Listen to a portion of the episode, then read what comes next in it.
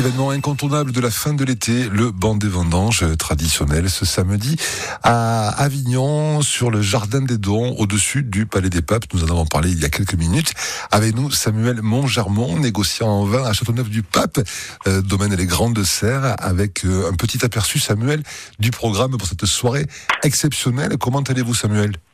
Bonjour, ça va bien ou bonsoir? Bonsoir. Ouais, ça va très bien. Ce banc des vendanges, qu'est-ce que c'est à la base, à l'origine d'abord? Bah, le banc des vendanges, en fait, c'est la levée du banc des vendanges, puisque le banc des vendanges, c'est une interdiction de vendanger avant qu'on lève le banc, l'interdiction donc.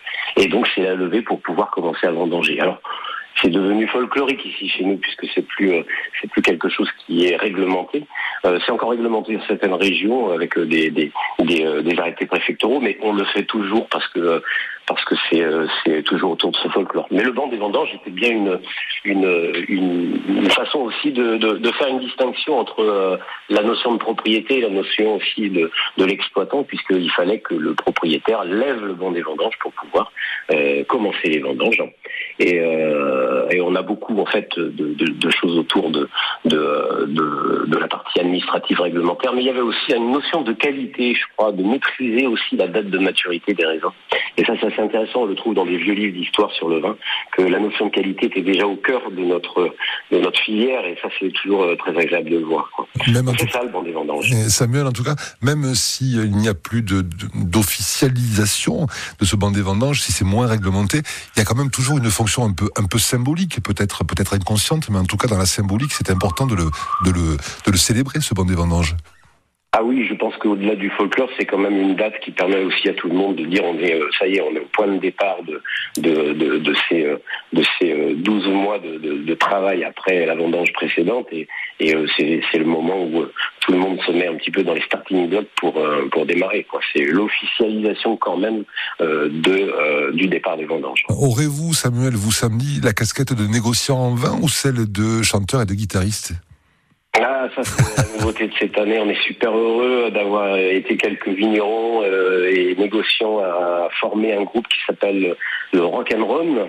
Euh, et on va donc euh, officier en fin de soirée puisque c'est une partie du programme où euh, il y aura une festivité autour de la musique et on fera la première partie avec ces vignerons et, et, et, négociants musiciens.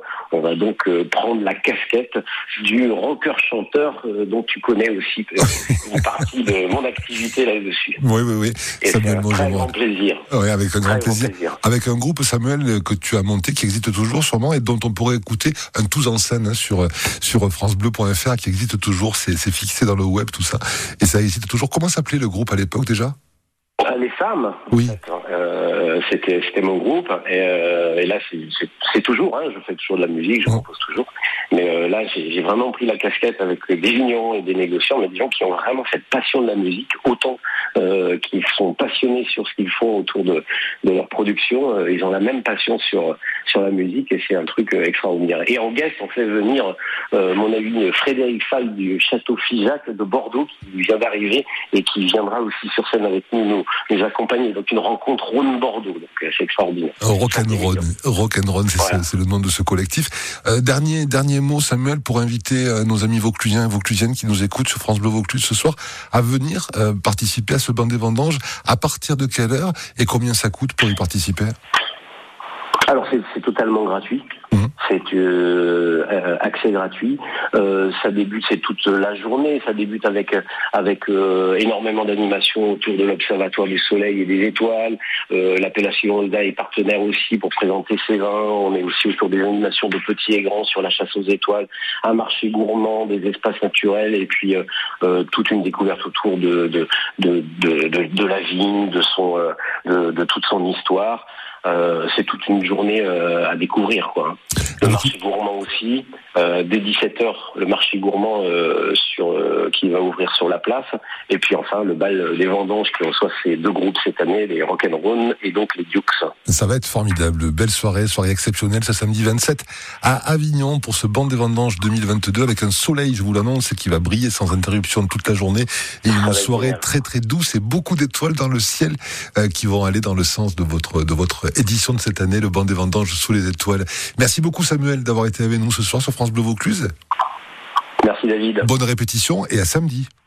Et on répète demain toute la journée pour être prêt. À samedi, on compte sur vous. Vous allez voir comment le Rhône est porté par le rock. Ça va le faire. Yes, Samuel. Bonne soirée. À samedi. Au revoir.